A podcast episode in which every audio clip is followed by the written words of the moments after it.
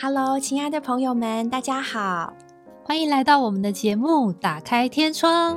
我是王宇，我是新梅。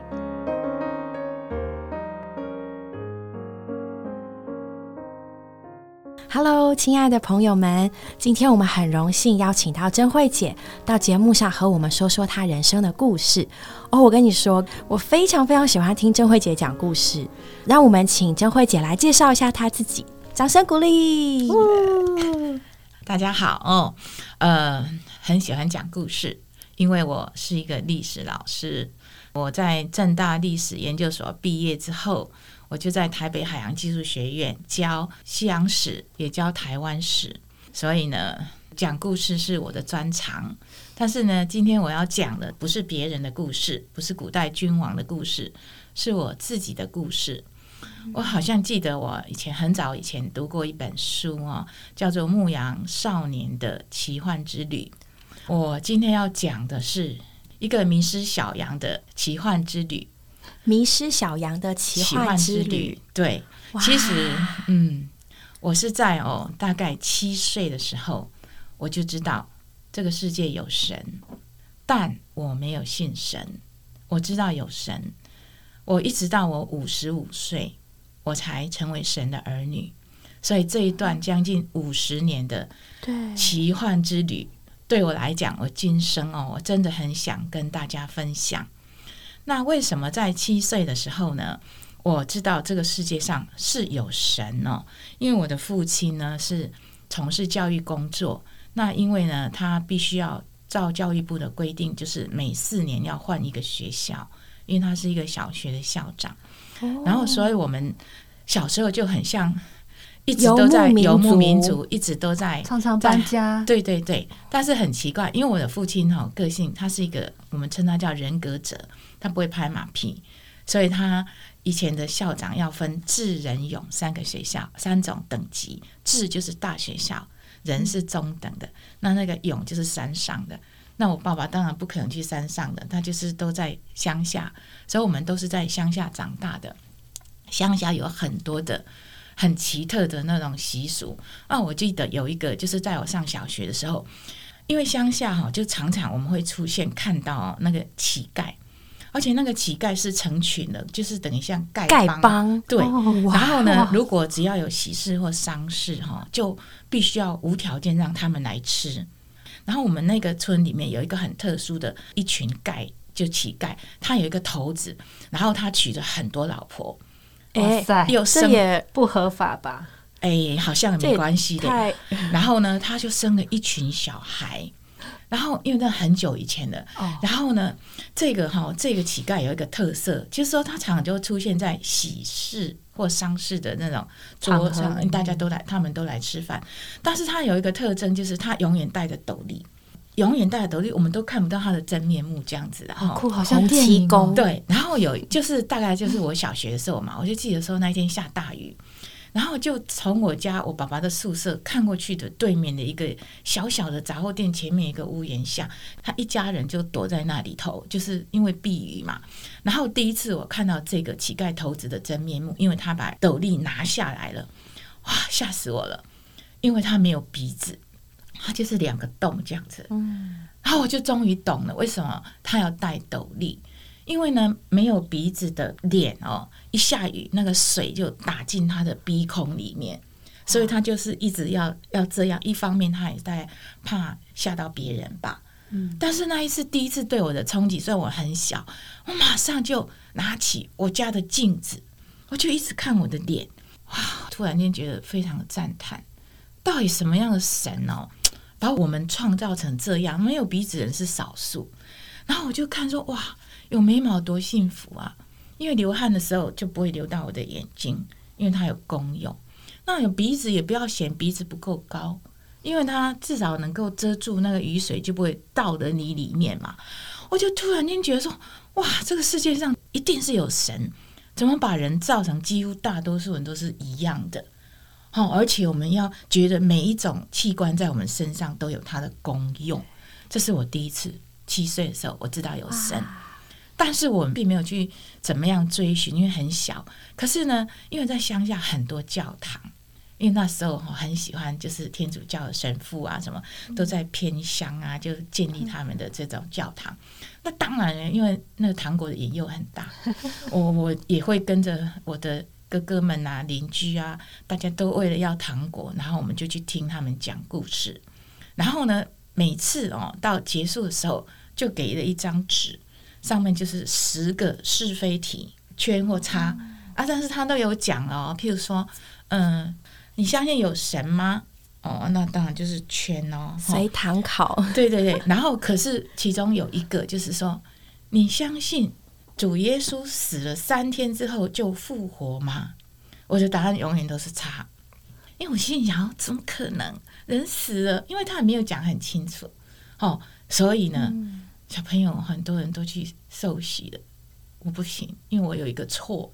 哦，所以也因为这样，永远打叉很多年哦，一直是这样。后来我们换到别的地方，一样。我相信有神。对于死而复活这件事情，绝对没有办法接受。对，因为我觉得那是我的想法，因为他也没讲什么圣经的上的话语，什么就是这个讲了讲故事，那就叫你要信啊什么之类的啊都没有。但是我很感谢，就是说，在我的成长过程里面，有很多人对我很有帮助。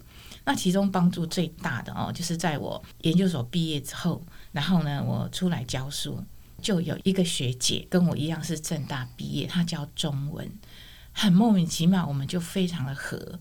然后呢，她也结婚了，有小孩，她是一个很爱主的一个基督徒。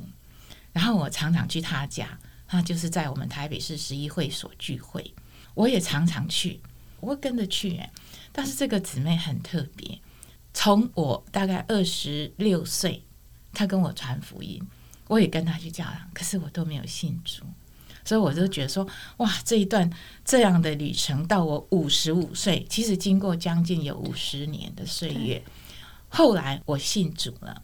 那这个信主呢，有很多的原因，就是因为跟我在我生命中我想要想要追求的一些的目标，其实也很有关系的。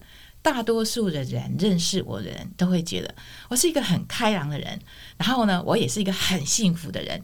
我家没有很有钱，但是我爸爸应该是从事教育的人，所以爸爸对我们很照顾，然后都是用教育出发，所以我们家没有棍子。哇，我们五个孩子哦，妈妈从来没有用棍子打过我们。哦，就是他大概就是所谓符合那种爱的教育，对对对，所以我就觉得人家也觉得呃我很幸福啊。好，然后呢？后来我结婚了，我弟兄也很好，所以我就更幸福了。可是他们都不知道哦，其实我在这样的一个生活过程里面，我的内在里面没有人知道。我最怕的，我有一个苦根，就是我惧怕感很重。哦，因为小时候我爸爸很爱我，然后我又很怕他失望，所以我做很多事情都是为他做的。我很怕，嗯，他要求我的我做不到，所以我一直常常有那种恐惧感。譬如说，只要是月考，一张十块钱的纸就会在我的口袋里面，那我就知道，因为爸爸希望我在月考考好，就是给我钱。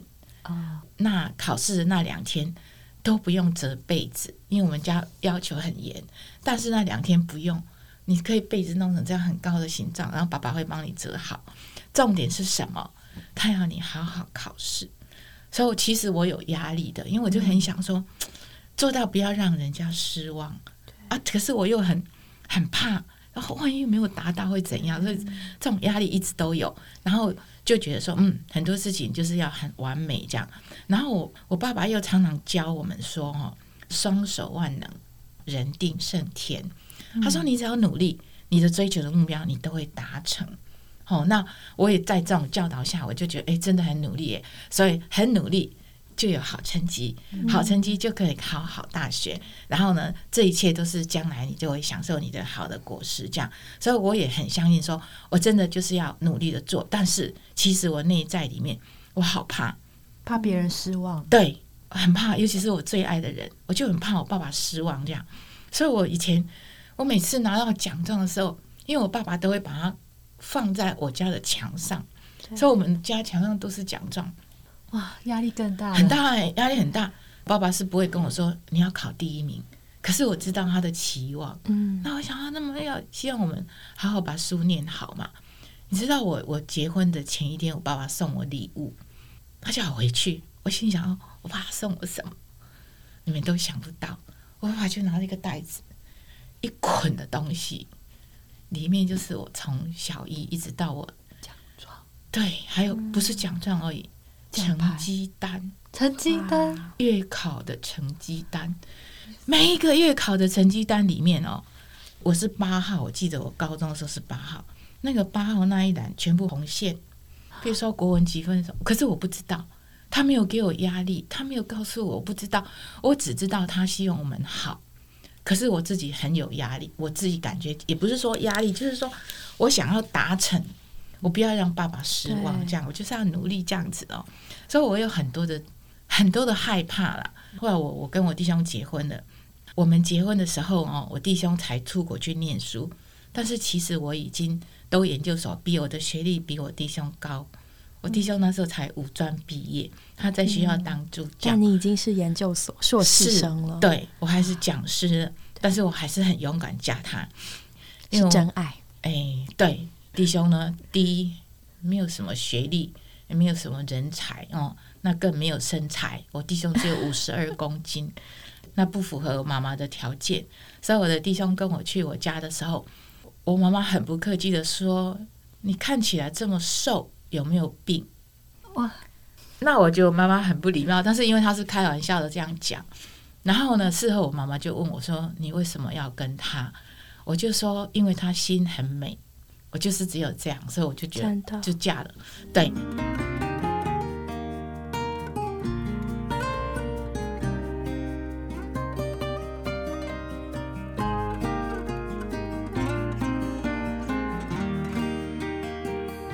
后我弟兄后来就就去念书了。可是你知道我的恐惧感又来了，因为我好怕我弟兄拿不到学位，因为他第一次去考试的时候，那时候就是期中考，在美国的时候，就是有一科，因为他后来是公管转念气管，然后都要写的，结果呢，他把一个题目看错了。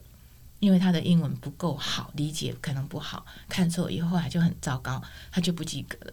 我就很担心，我弟兄万一念不回来哈，我担心呢、我就很怕。其实真的非常的恐惧，我就想说，哎，我怎么这么胆小啊？可是我就觉得说，我我我不知道为什么，就好像从小就是这样。结然后呢婚之后变成两人份的惧怕，对对，对，然后后来我弟兄就回来了，那当然就很好。可是呢，后来我就很想要有小孩，因为我觉得我一生中最想追求就是做妈妈，其实做太太可能还其次。我就是想要，因为我觉得我的家很好，我我爸爸妈妈很爱我们，我向往那样的家庭，我也很想要有小孩。我妈妈生五个，我就想说我要生六个。我就跟我弟兄说，我弟兄说 OK，好、那时候我们都没有信主，我们只是我先生这样，对，结果都失望，都没有，我开始好怕。那时候结婚多久了呢？开始就是开始怕的时候，结婚多久了？我二十九岁结婚，我就想要有小孩。那时候呢，就一直都很想马上就有小孩，可是嗯，半年都没有的时候，我就很怕，会不会真的没孩子啊？嗯，好，我不是要享受孩子那种说将来我老了他会照顾我，我只是觉得那是我的一个梦想，我要那个过程这样子哈，像我妈妈那样。哎呀，就没有，我就好怕哦，就真的很恐惧哎。那后来呢，就想说，哎，爸爸不是说人定胜天，我就哦真的去参加那个荣总，刚开始试管婴儿成功了，我真的是马上加入那个行列里面，用了三年三十六个月，因为我相信说科学这么进步，医学这么发达，怎么有做不到的事？哦，所以呢，我就哇奋不顾身的哦，很恐怖诶。试管婴儿也做非常多次，人工受孕也做很多次，大概三十六个月哈，我做了一半，十八个月，哇，十八次，好可怕。十八，次，对，哇。然后你知道每一次哈，三十六个月每个月一定要打哦，诶，十二针的那个黄体素，每个月十二针，对。然后十八次，三十六个月，对，因为呢。一边打两针，两针一直这样打，轮流打 H HCG 跟 HMG，就是那个促进那个卵排卵的嘛，哈、那非常的痛，而且重点是它也非常的贵。那时候我我薪水，我记得我在教书两万块，然后那个药是一万四千四，因为一千二嘛，那加十二剂嘛，好就很贵这样。但是我很高兴，因为我觉得我有一个目标在那里有一，个希望，一定会成功的。可是没有，我觉得很可怕，因为恐惧，我很怕。我我每天都量体温，每天醒来第一件事就是量体温，因为我想要有小孩。我那个体温计，因为我很执着的人，我做什么事都很认真，我从来没有一天忘记过这件事。我量体温，因为那是一个最重要医生要求的。然后每次哦，哇，一一那个温度一到高点的时候，我就好高兴了。可是你知道，我就怕，当它到最高点的时候，我的恐惧就来了。我会不会就一直往下掉？掉到最低的时候就是没有了，因为那个就是最低的时候，就是你你没有成功了嘛。哇，很恐怖哎，就是就是一直都是在这种循环里面这样。下下，可是我没有放弃，因为我一直在想说，只要我有月经，我想要为这个目标前进。虽然那时候我不是一个神的儿女，但我就觉得说，嗯，哪有做不到的事情？我就这样不断的去不断的去尝试，这样是恐惧，但不算是绝望，因为在我身上我不觉得有绝望这件事。然后就经过了三十六个月，然后医生的那个很有名的那个试管婴儿医生就跟我说：“你来做个检查吧。”我很错愕，为什么不开始检查？我被你实验了三十六个月，你才告诉我说你来做检查。然后我的我就用腹腔镜进去做检查，他很快速的告诉我说你是子宫内膜异位，我也以为是真的，我就去开刀了，结果并不是。啊，误诊吗？，对，但是后来也因为这样，让我不再做这种盲目的一个试验。其实不能试验，不是试验，是我付钱的，不是免费的。后来我就觉得说，没关系，我就转换别的方式，我就开始疯狂的吃中药。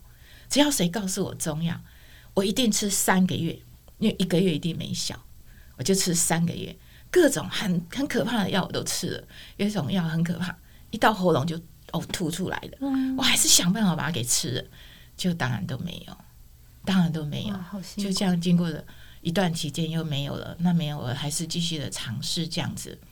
后来呢，就很奇怪的，我也不知道为什么，大概六年后，大概就是这样的不断的奋斗的过程里面，有一天呢，就是因为我的一个嫂嫂很爱我的嫂嫂，她得了癌症，然后呢，她去开刀的时候，我照顾她，因为我没有孩子嘛，就那个妇产科的医生也跟我很熟，呃，知道我没有孩子，那也知道我那一段过程，他就他就跟我说：“来了，我帮你。”我说我就开玩笑说我不相信，我都经过那一段这么样个这样的一个过程都没有了，三年的打针没有效吃药，三年的都中药。效，哎，国光弟兄这段期间也一起接受治疗没有都是我，因为他没有问题，哦，对对对，我也没有问题，就是我不知道为什么还没精子跟卵子就是不能结合，这是就是到现在医学还是没有办法突破的问题。然后呢，就有一天哦，我陪我嫂嫂去，因为她已经开完刀了很久了，去回去追踪的时候，那医生就看到我说：“你还没有啊？”我说：“对。”他说：“来，我帮你打针。”我就轻轻的笑着说：“打什么针？你一针多少钱？”他说：“五十块。”我就笑得更大声，我说：“我打一针一千二，一个月打十四针哦，十二针都没有效了。”他就说：“来啦！”我就开玩笑说：“没笑啦。”他就说：“来啦！”后来就不好意思了，我想说反正五十块钱就让他打了。就那个月我就怀孕了，哇，那时候是您几岁的时候？三十六岁。对呀、快七年了。对，已经快七年了，就好像是怀孕了。哎呀，我都不相信哦，怎么可能哦？这么简单的事，可是我又用了很久的时间。但我想啊，真的现在的社会很多这种结婚的太太，她不能有孩子的。但我觉得就是不要放弃。哦，如果有机会，就是也不要绝望，因为我觉得在我身上，我就是这样，我也许就是那个过五十块的针就有用了。对，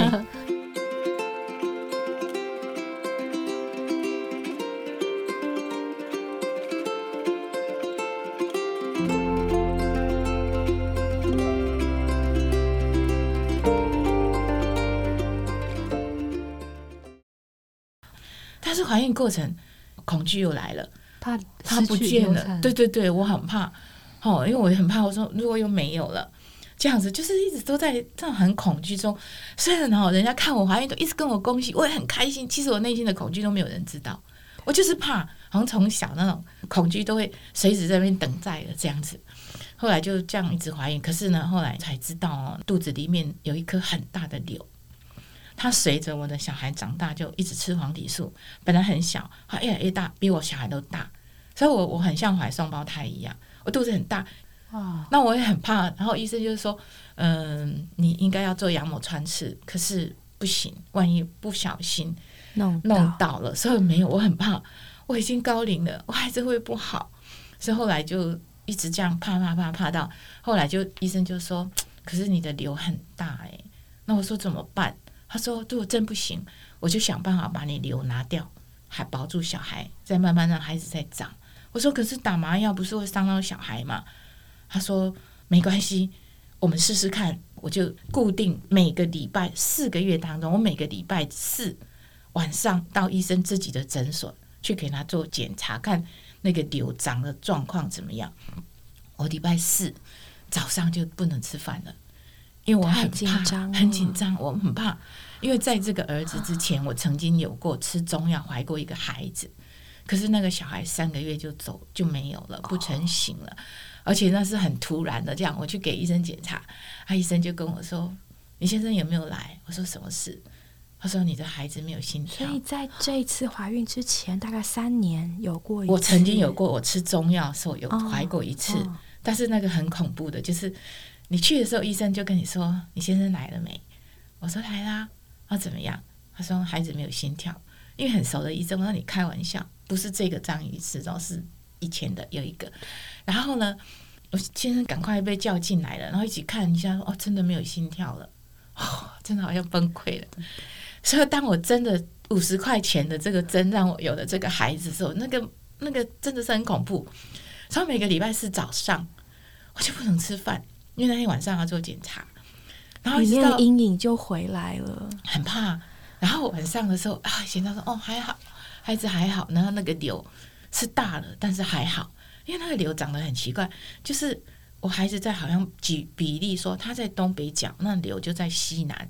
就好像对开这样，然后就在子宫里面，然后呢，只要礼拜四检查没事，大吃一顿，然后下一个礼拜四又来了，就这样子过了四个月，然后医生说 看起来是稳定了，但是也是很怕，所以呢都不敢去买那孩子的用品，所以床啊什么都不敢买，一直到七个月，医生说不行就开刀拿出来，这样我就勇敢的去。买了床啊、被子啊、什么洗脸、洗澡的东西啊、什么之类的，哇！真的到生产的时候开刀的时候，因为一定要开刀，瘤要拿出来，我也还是很怕。那医生就先哦把孩子拿出来了之后，那时候他几个月了？哦，好神奇哦，足月呢？医生本来是说七个月要拿还好，八个月要拿也还好。哦，都可以。我既然是足月才生出来，真是个坚强的好孩子，真的。对，真的取出来的时候，那个瘤很大，长宽十五公分，哇，超级大，一把尺那么多，对，真的很大很大。对，那个瘤吃了我孩子很多的营养里在里头，这样。但是还好，孩子健康的生下来了。但是呢，要开刀的前夕，医生就跟我说：“你要不要把子宫拿掉？”我说不行啊，为什么拿掉？他说因为第一个你有子宫瘤，说很容易一直犯。他说反正你是不孕症的人，好不容易有了，我劝你，而且你也老了，大了啦，年纪大那时候三十七岁，对。然后我们就说不行，我想要给我孩子再添一个弟弟或妹妹。我说不要让他一个人孤孤单单在这个世界上。我妈妈都求我说不要了，可以的，把子宫拿掉，不要给你有后患这样子哈。我就就坚持不行，我也不知道哪里来的勇气。而且我想啊，我这样都可以怀孕了，怎么不行啊？可以呀，一定是可以的。好，但我就很坚持了，所以孩子也生下来了。但是生下来了，当然烦恼又来了。我好怕他生病哦。每次孩子一生的小病，我都以为世界末日了。我抱去医生那里哦，都还没讲我就哭了。医生就说：“妈妈，没事啊，你好好讲啊，我都讲不出来，哽咽然后讲不出来，其实只是一个发个烧，你知道吗？我就觉得很恐怖，这样说啊，这是怎么会这种事，就很紧张这样子。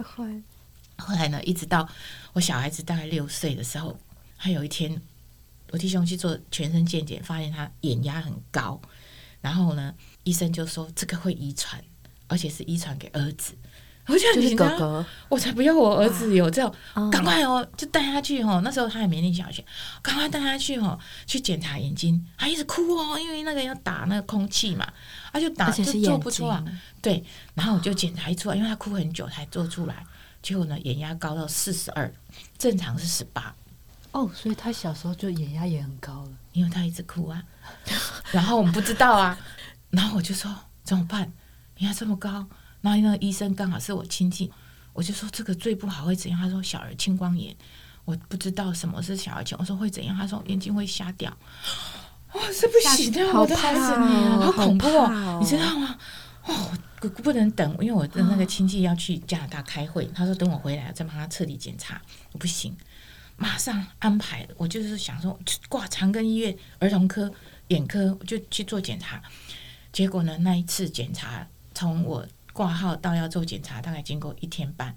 我跟你讲，我的眼睛都没有合过，一直哭，因为我就以为，因为我怕，我就以为孩子大概眼睛也有问题，糟糕了。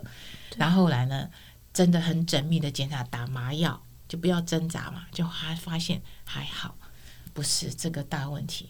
结果因为这样，我因为我那一两天很紧张，我的身体循环就身体就受影响。结果呢，我刚结束的 MC 就大量的来了，而且一来来了九十天，哇，三个月，没有停过。我打针啊、吃药啊什么什么都不能让子宫好好收缩，这样。然后我就一筹莫展啊，就刚好有一天经过，因为那时候在明治公专教书，经过新庄，然后看到有一间中医诊所，我就突然跟我说停，我说你要干嘛？我先去拿中药，我就突然间莫名其妙，我不知道什么神来一笔这样，然后一进去我就后悔了，因为那个医生呢是一个女的中医师，我我的观念是男的，而且是老的，她是一个女的又年轻的，我当然不能接受。可是她一直对我笑，因为她的整间门口就对着外面，她就对我笑，我就不好意思说，我都进来了，好挂号就进去了，就跟她讲我的情形。她说：“哦，把脉之后你好虚哦，我给你开药，你自费好不好？”我说：“好。”弄了两瓶药回家，外面认真吃，让我有一餐没一餐就吃吃吃，哇，真的很快就好了，MC 就停了，大概一个礼拜就好了。好像冥冥中注定的对的，，然后呢，停了之后我就没有在意，因为太久一直有嘛，所以我就不 care。后来有一天我就想想说，嗯，很久 MC 没来了，哎，好像好几个月了呢。然后我就赶快去医院检查，然后想是不是因为我以前在做试管的时候做的那些治疗，一个月排十颗卵呢？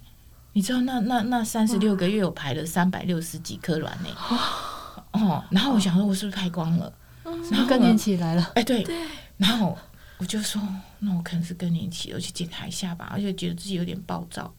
哦，那时候四十几岁啦，然后呢就去，然后旁边坐着一个也是一个妈妈，哎太太，她也是不孕的，我们两个人都去做，然后就验尿，护士说一个有一个没有，我就说你去你有了，然后她就不是是我我怀孕了，你怀孕了，那时候几岁了？四十二还四十三了，四十二岁很老了，对，所以前面三个月的月经不停，后面好几个月没有没来，对，结果是是怀怀孕呃，不知道啊，我就说怎么可能？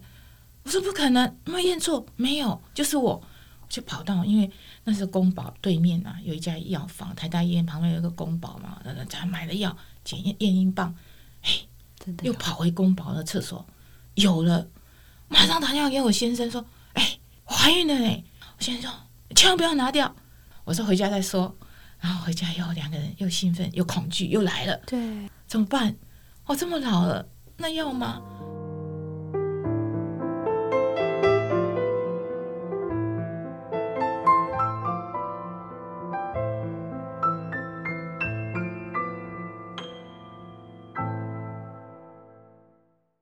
然后我就跟一个姊妹，就跟我那个很好的姊妹讲，是那个学姐吗？对她很好，她其实在我可能是我三十五岁左右，她就离开台湾，他们全家移民到德州去了，但是她很好，常常打电话给我，然后都关心我这样子，然后为什么事情我都会跟她讲，哦，然后她回台湾就是一定会跟我碰面，碰面都有礼物，就是书包。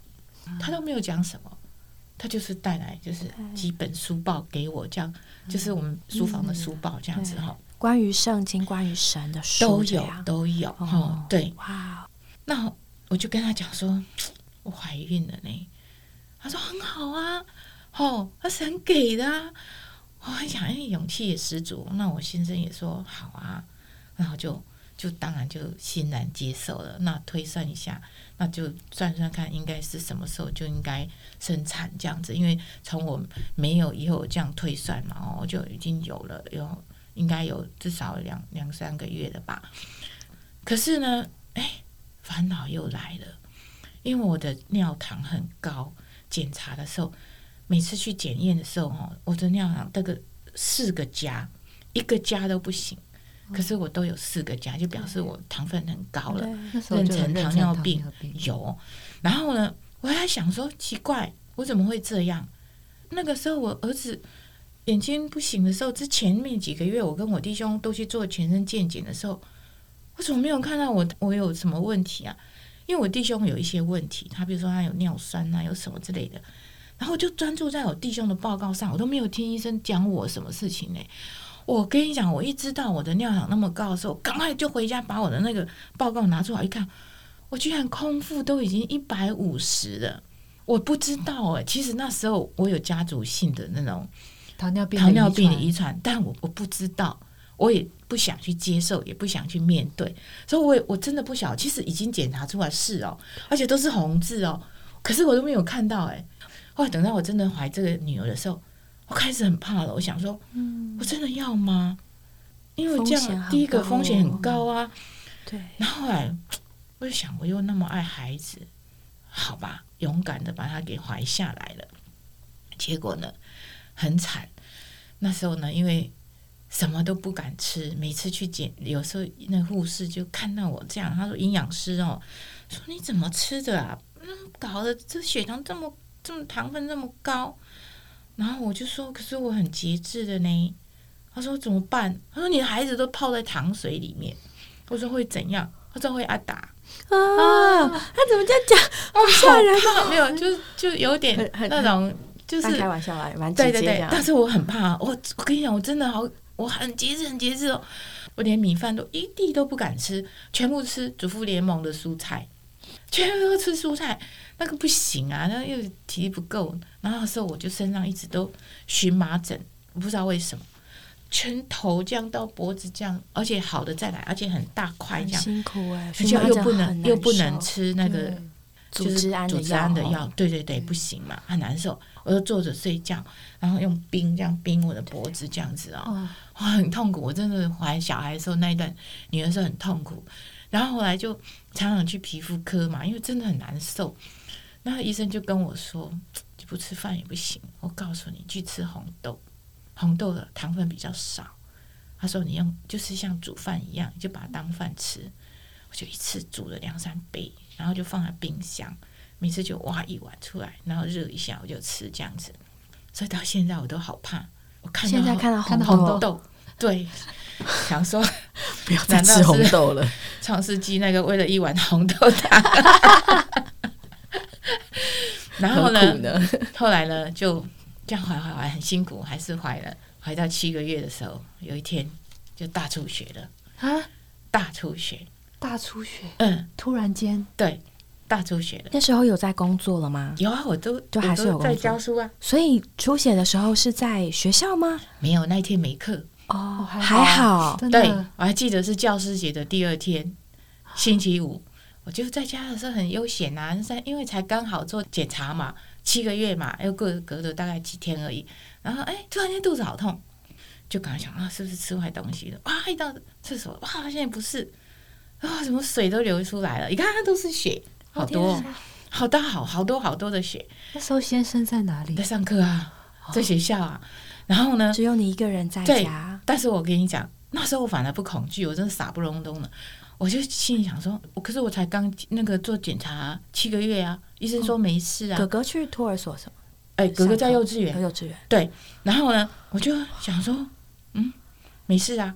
可是血真的很有很多哎、哦，然后我就赶快打电话，然后找找我先生，哎不在，助理也不在，什么都不在，那怎么办呢？啊，楼下管理员又那么老，也不行啊，那个老阿公啊，哈，也没办法怎么处理这样。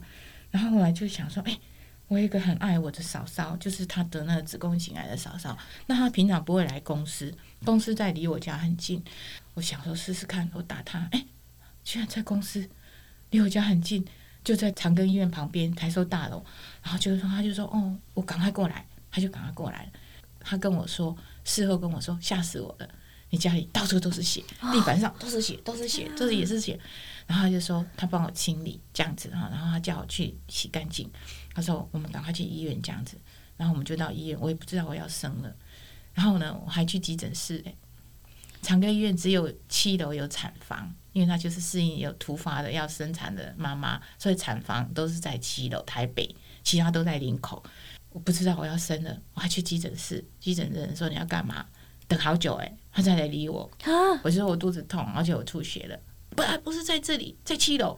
然后我们我们就坐电梯上七楼，人好多哦，我还等了好几班呢，才上得了到七楼。其实那时候我知道血应该有很多的，因为好冷。然后我就到七楼的时候，然后小，小那护士说干嘛？他说哦大出血了。我小涛说我小姑大出血。我说哦躺好几个月哦七个月好安胎，他就叫我躺在一个台子上嘛哈，我就躺上去了。可是我觉得很冷，而且我后来对，用手那时候已经大出血，已经很严重了，而且我摸我的背都是血，因为我有用手去他，们没有他没有发现啊，他没有发现啊。我用了很多卫生棉啊，，所以没没发现啊。对呀、然后呢，他们不知道，所以我其实不行了，因为这中间我有尝试要找我的主治医师，他也是我的亲戚，就是那个眼科主任的先生，就是长庚的主任这样。然后呢，我找他找不到。那没办法，后来也就到医院来了嘛。啊，医院的时候就刚好我说我、真的好冷哦，然后有一个戴口罩的一个医生刚好从开刀房出来，我就跟他说我主治医师是谁？哦，是你们主任的。我说你你可不可以帮我先看一下我我很冷这样？他就帮我接上那 monitor 看，他就说哦不行，大出血了。哎呀，还好，哎，还好还好他他有对出出现，然后你叫到他，对对对请他帮你，看。然后我跟你讲，他的第一个动作就是说叫两个护士说过来，赶快跑，推在开刀房，就这样。就被很推进去对然后吼，我就很怕跌出去，你知道，因为那个车子没有没有拉起来，因为很紧急。对对对，我就自己抓两边这样子，然后一直跑，一直跑这样，因为好冷又两个护士就一直用狂跑的，狂奔，然后我都快要跌出去了。哎，护士说手伸进来，手伸，我就说可是会跌下去。哦，他才想到忘了把它架起来，太紧张了。然后就赶快退退退到那边。我知道很冷的地方，我也不知道，因为眼睛也没得张开这样。然后我就好像迷迷糊糊中，我就说好冷好冷。然后有一个人就来摸我的头，说没关系，我来了，马上开刀，马上开刀，马上处理。然后到最后就觉得好像有一个是很冷的东西浇在我的肚子上。记得之后最后一句话是说不行了，就是说在我失去记忆你听到的最后一句不话，不行了，这样对。哇，真是生死交关，听得我们屏气凝神，大气不敢喘。甄慧姐最后听到的那一句话“不行了”，到底是什么意思？好不容易怀上的二宝，究竟有没有活下来呢？珍慧姐之后又会继续经历什么样的奇妙旅程？迷失小羊的奇幻之旅越来越精彩了，请继续锁定《打开天窗》，我们下周三见，拜拜拜拜。